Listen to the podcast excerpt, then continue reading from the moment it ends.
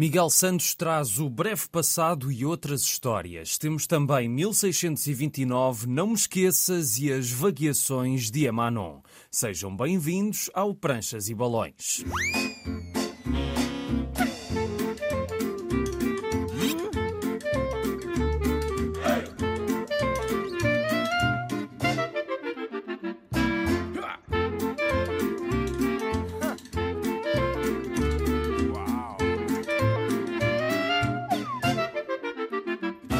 Cá estamos a trazer a BD à Antena 1 de regresso pela primeira vez em 2024 à dinâmica do costume. Hoje temos a primeira de duas partes de um épico histórico, mas antes temos a primeira parte da conversa com o nosso convidado de hoje.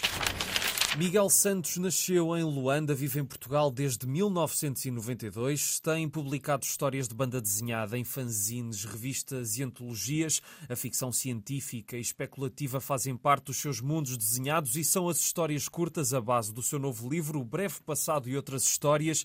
Edição do Escorpião Azul reúne uma dezena de contos com várias proveniências, algumas inspiradas em acontecimentos reais. E antes disso, na mesma editora, o Miguel lançou o Hermal, uma série em quatro quatro volumes onde a história não aconteceu bem como nós pensávamos. Miguel, antes de irmos a estas duas obras, eu tenho de perguntar o que é que um licenciado em História e Arqueologia faz com a banda desenhada. A banda desenhada sempre fez parte da, da minha vida, desde a escola primária, uhum. ou talvez antes. Um, e durante o, minha vida escolar eu sempre estive dividido entre seguir para artes ou para letras, porque eu também, desde, desde sempre, sempre gostei de, de história, de arqueologia, antropologia, sempre me interessei muito por esses temas. Acabei por seguir uh, letras e ao mesmo tempo continuar a, por conta própria, aprender sozinho a desenhar, a pintar e a contar histórias em banda desenhada decidi que seria, seria melhor assim, mas durante a faculdade já, já estava a trabalhar como ilustrador também. Por isso foi sempre um, uma, vida, uma vida dupla, ao mesmo tempo, em paralelo, artes e letras, como se fosse tudo a mesma coisa.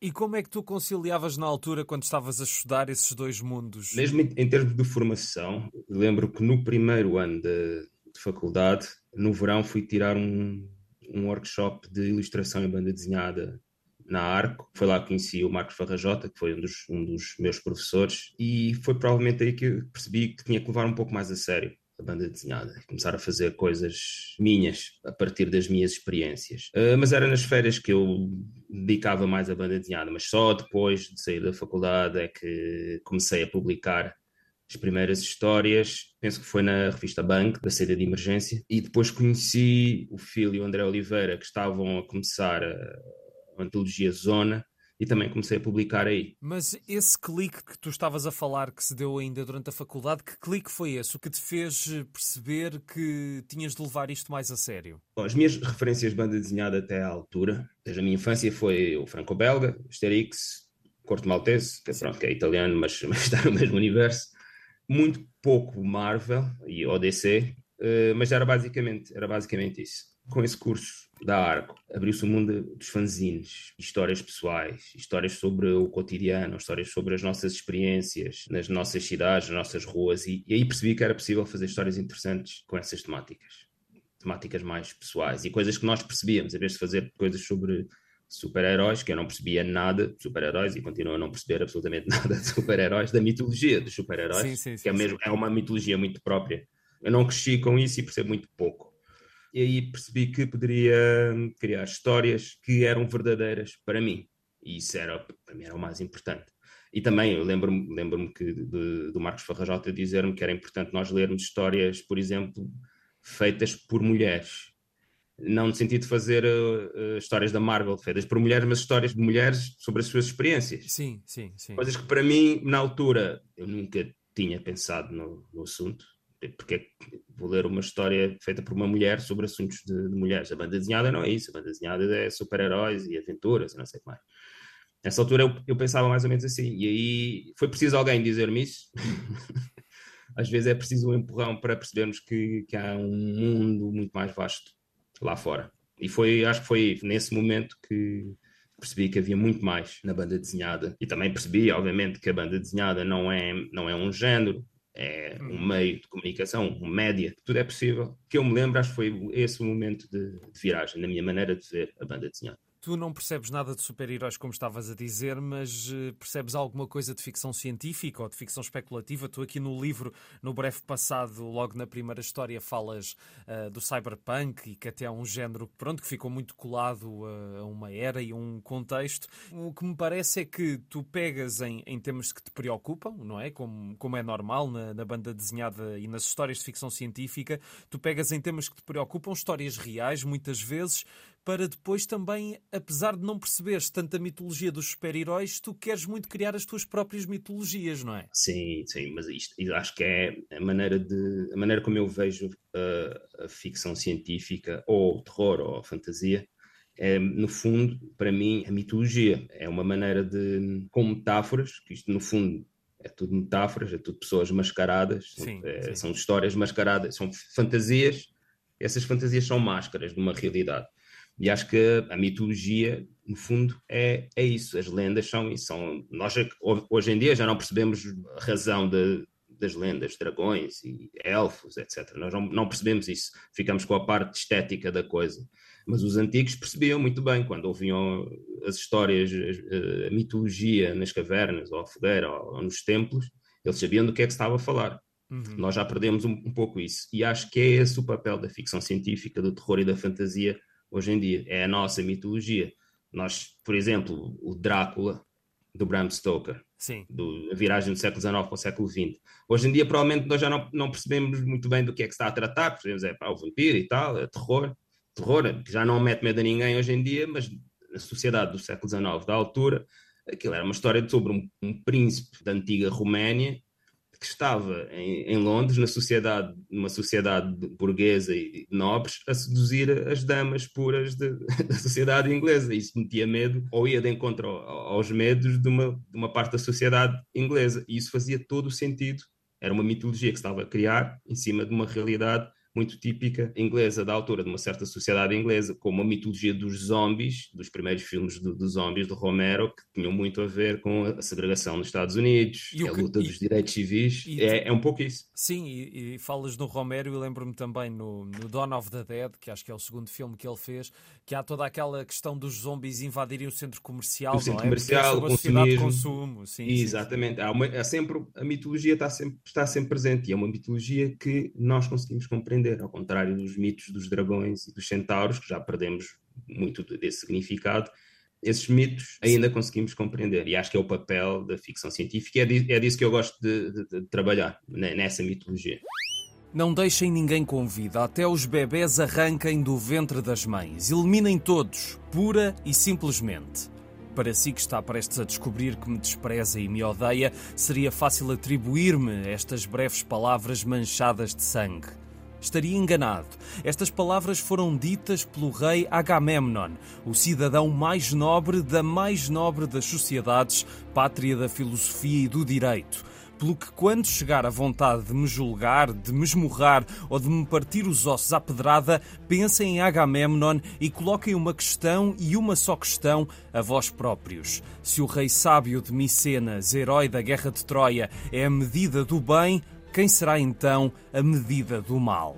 É com este texto enigmático que começa a narrativa do primeiro volume de 1629, ou a história apaixonante dos náufragos do Jacarta, obra repartida em duas partes, escrita por Xavier Dorrisson, desenhada por Timothée Montaigne e colorida por Clara Tessier, uma edição de arte de autor, traduzida, legendada e paginada pelo Mário Freitas, que já ouvimos neste programa. Esta é uma BD histórica em que seguimos várias personagens no Jacarta, navio que em 120 dias terá de chegar a Java numa missão em prol dos interesses holandeses, mas este é apenas o pretexto para seguirmos várias personagens nessa viagem, como o tirano Francisco Pelcert, que lidera a viagem, e o capitão Jacob, responsável pelo barco e longe de ser um santo. A bordo chega Lucrécia Hans com o seu lémur de estimação. Ela vai ter com o marido, depois da morte do último filho de ambos. Ainda temos no núcleo de personagens mais relevantes o marinheiro Vibi Reis e Jerónimos Cornélios, que é um misterioso botânico que será o imediato do navio,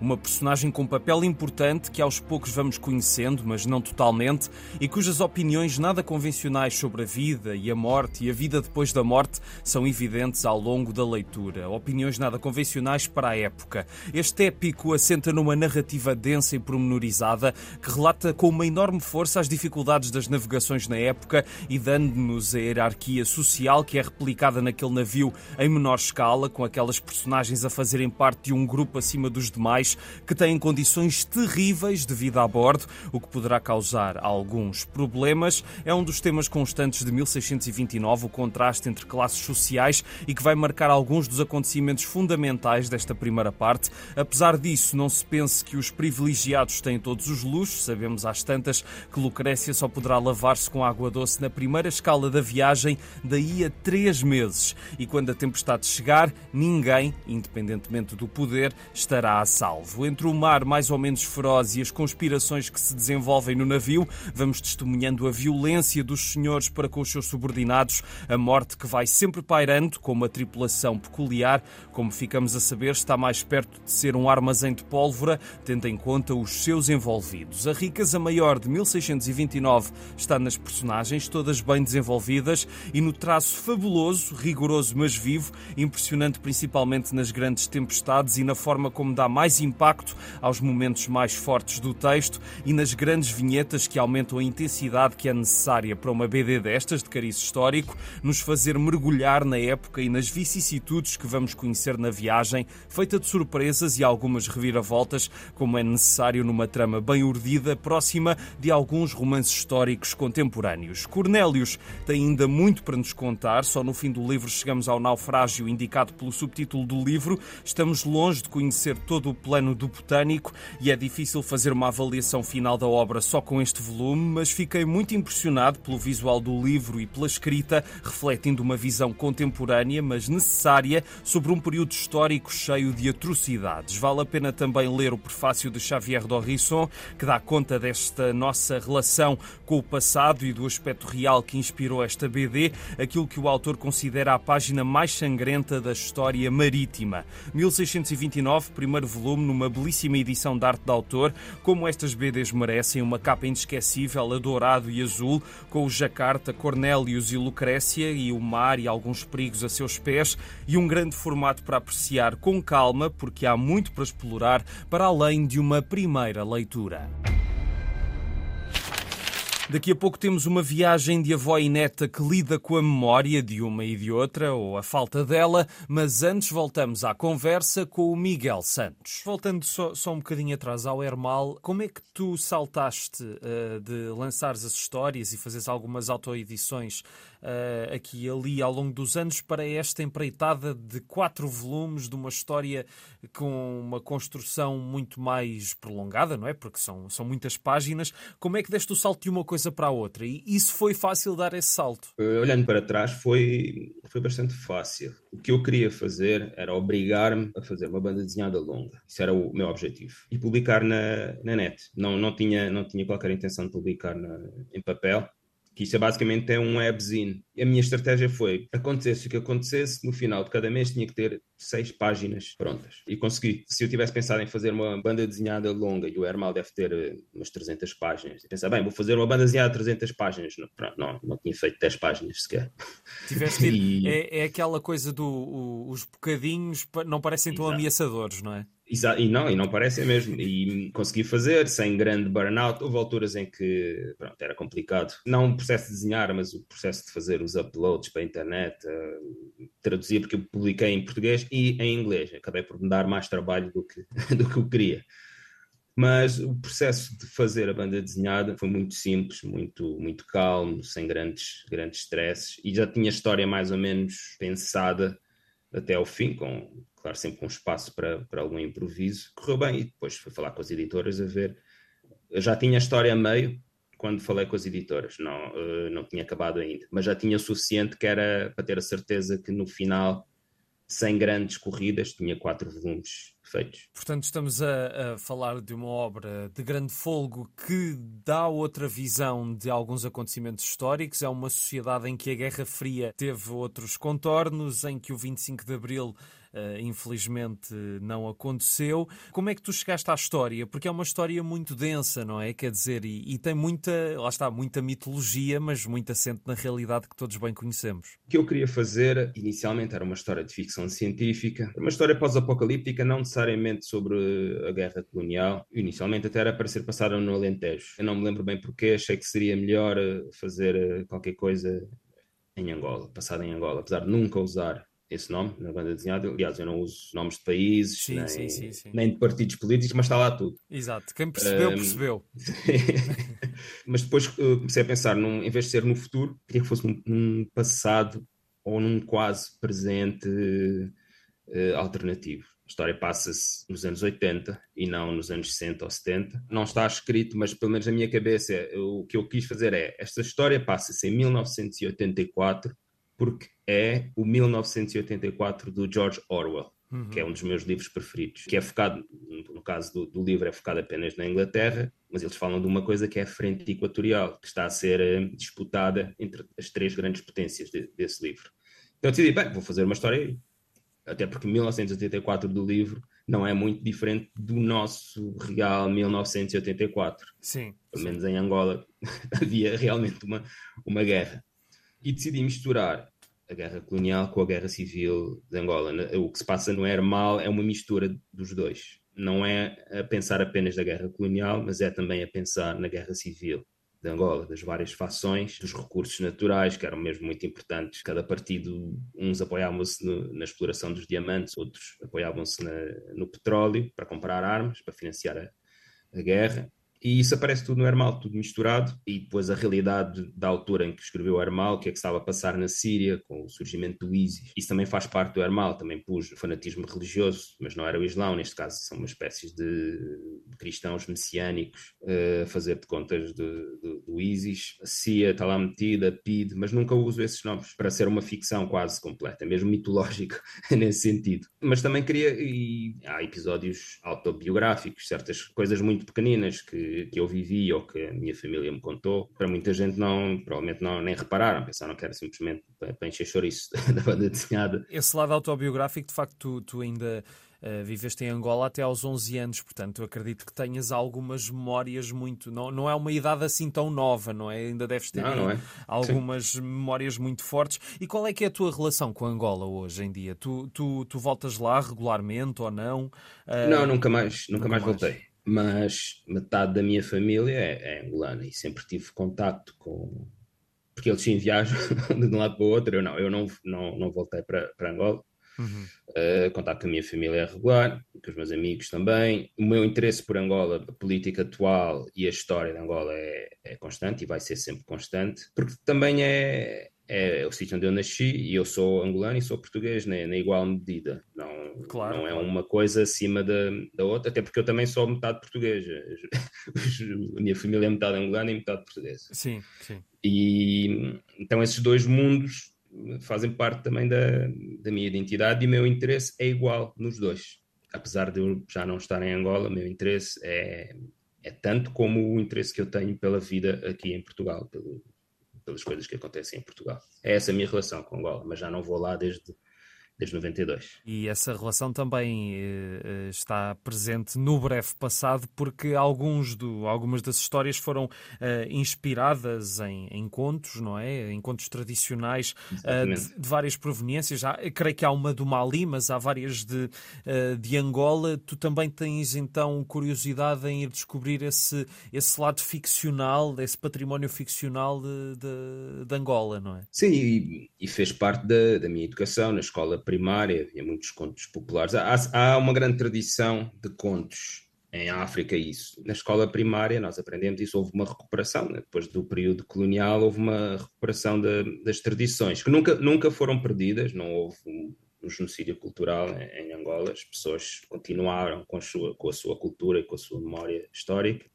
e isso passou depois para, com Angola Independente, também passou para parte do programa educacional nas escolas primárias. Então eu nunca perdi, nunca perdi isso e como sempre gostei de mitologia, desde a mitologia grega, celta e, claro, as mitologias da África. E esses contos são, Esses contos também são, são mitológicos, foram recolhidos uh, no início do século XIX por um missionário suíço, se não me engano. Foram recolhidos, ele aprendeu a falar Kimbundi e teve, teve de aldeia em aldeia a ouvir os, os mais velhos a, a contar essas histórias e ele gravou, registou. Uh, provavelmente se não fosse por isso, as pessoas morriam e esses contos desapareciam, como muita coisa desapareceu, mesmo em Portugal. Né? Esse, esse, trabalho também foi feito em Portugal, acho que foi o Leite Vasconcelos também andou, andou por trás dos montes e Alentejo a recolher a, a tradição oral das pessoas e publicou em livros. Isso era uma coisa que se fazia muito no século XIX.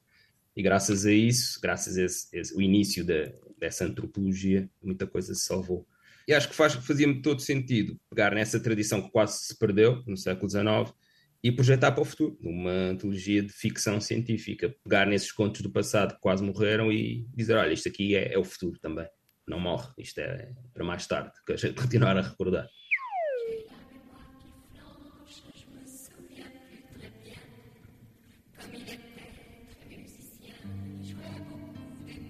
Foi a terceira vez que a avó de Clemence fugiu do lar. Depois disso, é decidido mantê-la lá, infeliz, mas medicada para ficar tranquila.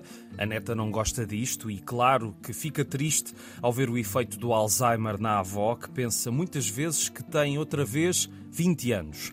Com isso, e para tentar dar a volta nesta altura difícil, Clemence tem uma ideia: levar a avó à sua casa de infância. O problema é que vai ter de raptar a avó para concretizar este objetivo. O resultado é uma road trip que será tanto sobre a jovem atriz como sobre a mulher que está na fase final da sua vida. Em oposição estão as barreiras geracionais, os seus passados, os seus traumas, o que ficou por dizer e o que nunca pôde ser contado, porque eram assuntos intocáveis numa certa época. E é a premissa de Não Me Esqueças, obra de Alix Garrin, editada no final do ano passado pela ASA, que tem obtido sucesso em vários países. A autora, nascida em 1997, assinou aqui uma história pessoal que surpreende pela sensibilidade e humor ao dar vida a esta dupla de personagens. O estilo é totalmente diferente do livro anterior de que falei neste programa, mas é óbvio que não é por isso que seja menos interessante. Tem um traço mais tosco, mas mais mais livre e elástico que concretiza alguns pensamentos da protagonista com muita graça, como o momento em que ela percebe que não precisava de se ter livrado do telemóvel para não ser localizada, e ao misturar a realidade, vários estados de alma pelas cores e as projeções das memórias de Clemence, para as quais o preto e branco tem um papel importante, Alix Garran leva-nos numa viagem que é pontuada por várias peripécias, em que o Alzheimer da avó não entra de uma forma piegas na narrativa. Aliás, o que é curioso é que a autora não centra só a história aí, dando também espaço para falar da relação da jovem com a avó e com a mãe que está distante e com o que sofreu para se afirmar no mundo. Sente-se o aspecto muito pessoal da história e que as personagens têm muito da experiência da autora, mas ela sabe equilibrar a protagonista e as suas memórias sem se sobreporem ao drama que vamos acompanhando. Mas é claro que qualquer pessoa que tenha tido, infelizmente, de lidar com familiares com Alzheimer vai emocionar-se com este retrato, que é feito de uma forma muito humana e autêntica. Clemence, que só queria dar um último momento de felicidade à avó, vai ter de lidar com a memória periclitante os períodos de surpreendente lucidez e os outros em que ela volta a ser uma miúda e até se esquece da existência da própria neta. A neta que também pensa na sua relação com a memória, nas coisas difíceis que nunca nos saíram da cabeça e as outras que já custam lembrar sem nós termos pedido. No seu crescimento e no meio da turbulência da sua vida, a avó foi sempre uma salvação e agora os papéis invertem-se. A neta torna-se responsável pela avó. Não me esqueças, é um livro singular que, perante a velocidade da vida, nos ensina que a percepção do tarde demais chega mais depressa do que imaginamos. Tarde demais não foi o caso de Alix Garrin, é mais nova do que eu e já assinou pelo menos um livro marcante. Esperemos que seja o primeiro de muitos. Esta é uma edição da ASA. Vamos fechar com o regresso da Emanon, uma rapariga misteriosa que conhecemos há um ano com outro livro, mas antes há mais conversa com o Miguel Santos. Tu há pouco falaste de que durante a produção do Hermal eh, estiveste ali num momento ou outro um bocadinho mais. Eh, foi mais difícil manter o ritmo, e eu, eu pergunto-te como é que foste criando estas histórias, se também uh, tu vives muito apertado com prazos, porque uh, estas histórias foram publicadas em muitos sítios, há algumas delas até em publicações fora de Portugal. Uh, e se agora tu consegues lidar melhor com esse ritmo que a banda desenhada te pede uh, de conciliar com o teu trabalho e com a tua vida, ou se o burnout é sempre um risco? Depois do Hermal, eu aprendi muita coisa sobre, sobre conjugar a, banda desenhada com, com a ilustração, que é o meu trabalho. Mas o, o, o prazo era, do Hermal era autoimposto e a dificuldade tem a ver com isso. Era autoimposto, tinha que ter as seis páginas todos, todos os meses. Hoje em dia, para fazer uma banda desenhada, por exemplo, este aqui do breve passado, uh, que já estava meio feita, eu tive um ano para fazer.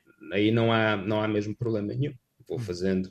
Não há um prazo, a editora não impõe prazos. Nós não trabalhamos para a Marvel, em que tem que haver uma história todos os meses. Sim, sim. Uma história de 20 e tal páginas todos os meses, não. Uh, um ano para mim é um ano, um ano e tal é, é o suficiente e dá sempre para, para conversar com o editor e, estender mais um, uma semana ou duas, já não tenho esse problema do prazo. Mas lá está, o prazo foi autoimposto. Sim, sim. do Hermal. Tu tens de... Sim, e, e, mas tu também funcionas melhor se te impuseres alguns, uh, algumas barreiras, não é? Porque senão, ou, ou, ou, seja, nem tanto ao mar nem tanto à terra, nem demasiado livre em termos de tempo, mas também não demasiado restrito, porque senão a tua cabeça pode ficar em água. Na feitura da banda desenhada, eu imponho muitas limitações uh, e que eu tenho que aprender a trabalhar com menos limitações autoimpostas, mesmo no, na estrutura das histórias histórias, no número de páginas, aquilo é quase, quase tabelas e gráficos, que é para as coisas caírem todas no, no sítio certo. Isso faz-me sentido, mas começo a achar que talvez seja melhor experimentar outro, outras formas de fazer banda desenhada, um pouco mais solto, mais deixar-me mais levar pela, pela criatividade. Eu gosto de trabalhar, até agora tenho gostado de trabalhar com poucos recursos, umas histórias grandes, mas eu tenho que, tenho que caber num número muito limitado de páginas para contar a história do modo mais eficiente possível. Mas não sei, talvez seja na hora de deixar-me levar um pouco pela criatividade e, e, não, e não cair tanto nos, nas tabelas autoimpostas, que eu faço muito isso até agora, tenho feito isso. Esse deixar-se-te levar pela criatividade é um pouco também a razão para que, por exemplo, nas últimas duas, tu falas aqui de que estas histórias uh, surgiram num exercício em que tinhas 31 palavras escolhidas aleatoriamente e que depois essas palavras serviram para a construção uh, de uma vinheta. No caso da primeira história, tu dizes que pode ser um conjunto de ilustrações que pode ser lido independentemente ou em sequência, e na segunda história já tens uma preocupação maior em adaptar mais próximo da linguagem da banda desenhada. Mas esse tipo de exercícios é o que também te vai estimulando mais. Sim Sim, sim, sim. Mas lá está, apesar de ser um exercício de criatividade, são apenas 30 palavras. Acontecesse o que acontecesse, tinham que ser as 30 e tinha que cumprir isso. É, é aquelas autoimposições que eu, que eu faço. Mas as próximas bandas desenhadas, talvez me aventure. Mas não sei, é um pouco. Talvez seja personalidade okay. fazer isso. Que eu faço isso desde, desde criança, impor essas, essas barreiras. Não sei, tempo dirá se consigo, se consigo fazer algo muito mais livre do, do que tenho feito. Então, e essas próximas histórias serão curtas como estas ou, ou, ou uma empreitada como Hermal está no teu horizonte ou, ou, nunca mais? Eu acho que não quero fazer mais, mais sagas, tipo uhum. Hermal. Até porque não tenho mais histórias assim para contar. Acho que consigo contar, eh, contar uma história com 120 páginas e o princípio, meio, meio e fim. Mas o, o, que eu quero muito continuar a fazer são histórias curtas, porque eu também gosto, gosto de ver o resultado rápido Sim. Do, do trabalho. E hum, isto foi uma, uma vez que veio cá o. Acho que foi a primeira vez que veio cá o George Martin. Do, da Guerra dos Tronos, sim. Sim, veio cá a Portugal, ainda antes da série, 2000 e poucos. E eu mal o conhecia, mas os amigos meus eram fãs e convidaram para ir, para ir ver o senhor. Eu fui. Eu era um escritor, eu queria ver o que, é que ele dizia sobre, sobre os livros e sobre a escrita em si. E eu lembro-me de ele ter dito uma coisa que, que, ficou até hoje: foi as pessoas que estão a tentar, vocês, nós éramos todos muito jovens, que querem escrever, cometem muito um erro, que é começarem logo com grandes sagas de 300 páginas e ainda só vai a meio. É muito importante para os aspirantes a autores escreverem contos, escreverem histórias completas com uma página, duas, três, vinte páginas. E nunca me esqueci disso. E acho que é, isto para mim é que é o grande exercício, a grande dificuldade é contar histórias que tenham o mínimo interesse, que façam o mínimo sentido, uh, mas num formato curto, contos de banda desenhada.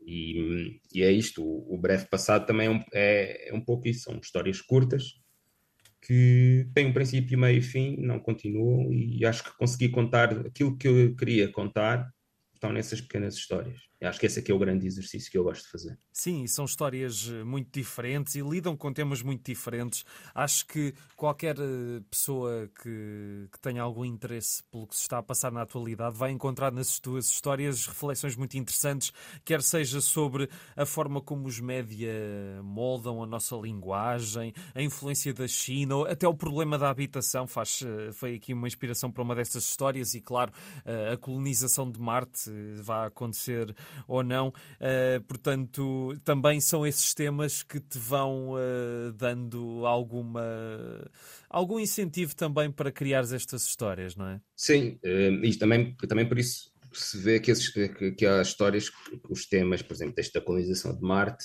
isso foi, isso foi um tema em 2010, talvez, não sei. Uh, essas histórias são antigas também um pouco por causa disso, porque nessas alturas eu via, eu via as notícias, ideias de fazer um reality show com pessoas que iam para Marte, achava isso completamente ridículo Sim. e ia tirando os meus apontamentos e pá, estava aqui uma grande banda desenhada. Então essas histórias são um, um, pouco isso. Não? Esse tema já não é. está completamente datado. Isto falhou tudo. Até o projeto de Elon Musk já não se tem falado muito disso. Sim, sim, sim. Uh, mas na altura falava-se, pronto, era, era notícia da semana ou do mês. Lá está, também os média têm um pouco isso. Uh, Lança-se o grande escândalo do mês ou da semana e depois a seguir já não, passa-se para outro. A minha grande inspiração são realmente as notícias e é a fonte das, das nossas mitologias todas, é os média. Então vou tirando apontamentos, fazendo uns esboços para mais tarde uh, ver o que é que consigo extrair daí. Para terminar, que a conversa já vai longa, eu peço sempre a quem cá vem para deixar sugestões de livros e eu gostava que deixasses uma ou duas ideias, pode ser de banda desenhada ou não, de coisas que te inspiraram ou que tenhas lido recentemente, coisas que no fundo tu achas que toda a gente devia ler. Há muita coisa. O problema é esse, há muita coisa. Uh, eu acho que pronto, é um clichê por causa do, aqui do zeitgeist de, deste novo, novo século, acho que as pessoas poderiam ter interesse em voltar a ler o, ou ler o 1984 do George Orwell e, por exemplo, o Neuromancer do William Gibson, que é um dos primeiros romances de cyberpunk. Um, é uma coisa dos anos 70, viragem dos anos 70 para 80. Muito, há muita coisa datada em termos de tecnologia, mas o espírito o espírito está lá, ainda vivemos nesse mundo cyberpunk em que as empresas, os interesses empresariais do, dominam e há uma degradação ambiental, guerras, isolamento das pessoas que vivem acumuladas nas cidades, apesar de viverem em sítios lotados, são isoladas. Uh, acho que esses dois livros uh, continuam bastante atuais, apesar de já terem uns anos. Há mais de um ano falámos dela aqui, a Emanon, a rapariga misteriosa que vagueia por aí, fuma vários cigarros e vai-se cruzando com pessoas que ficam marcadas para sempre depois de a conhecerem. E ela tem a idade do mundo. Lembra-se de tudo o que aconteceu porque ela é, na verdade, uma entidade que vai vivendo de geração em geração. Quando uma nova rapariga nasce, a mãe fica completamente oca, perde toda a memória acumulada de todas as que a antecederam e passa tudo para a filha. E essa memória abarca tudo desde há milhões de anos, ainda antes dos seres humanos existirem. A personagem criada pelo escritor Shinji Kaito tem apaixonado muitos leitores, incluindo Kenji Tsuruta, que a transformou numa banda desenhada, uma mangá. A Sendai Editora lança agora o segundo livro com esta rapariga que tem em si toda a memória do mundo. Depois de Lembranças de Emanon chega Vagueações de Emanon e, tal como o primeiro livro, este tem como extra um conto do criador da personagem e que desta vez é diferente da mangá que o acompanha. Temos uma primeira parte a cores na mangá, cerca de 60 páginas, que relatam o encontro de um rapaz com a Emanon. Depois continuamos a preto e branco a vaguear com ela por várias paragens, mas desta vez ela tem um objetivo. É que, ao contrário do que aconteceu até então, nesta geração, ela teve um irmão gêmeo. Nas anteriores, ela nunca teve ninguém que fosse da mesma família. E por que é que será diferente agora? perguntou o livro. Eles desencontraram-se, tinham três anos e agora, tantos anos depois, Emanon quer voltar a ver o rapaz. A mangá, como acontecia no volume anterior, tem poucos diálogos, mas imagens desafiantes que nos levam pela jornada de Amanon e pelas circunstâncias da sua existência que temos de aceitar com uma grande suspensão da descrença, claro, rejeitando aquelas regras rígidas de narrativa que por vezes as convenções nos querem impor, mas esta é uma leitura que assim que entramos nela e aceitamos as suas circunstâncias, tal como a rapariga que aceitou a origem estranha de Amanon na segunda história deste livro, dificilmente nos abstraímos e esquecemos esta personagem fascinante que ultrapassa as décadas e vai sempre deixando a sua marca. A leitura de Vagueações de Amanon pode ser feita sem conhecimento do livro anterior, mas ganha-se muito com a experiência conjunta. Há referências que se repetem, detalhes que vamos encontrando no desenho e ficamos com uma leitura mais aprofundada deste universo misterioso e algo místico, em que o aspecto contemplativo é essencial. Mas Vagueações de Amanon termina em aberto, a história vai continuar e promete também continuar a Para já temos dois livros desta rapariga que acredita que vaguear é o seu destino. Esta é uma edição da Sendai. Obrigado por ouvirem o Pranchas e Balões. Está sempre na RTP Play, Spotify, Apple e Google Podcasts, Facebook e Instagram, Pranchas e Balões, tudo junto. A sonoplastia é do Tomás Anaori e eu sou o Rui Alves de Souza. Até à próxima.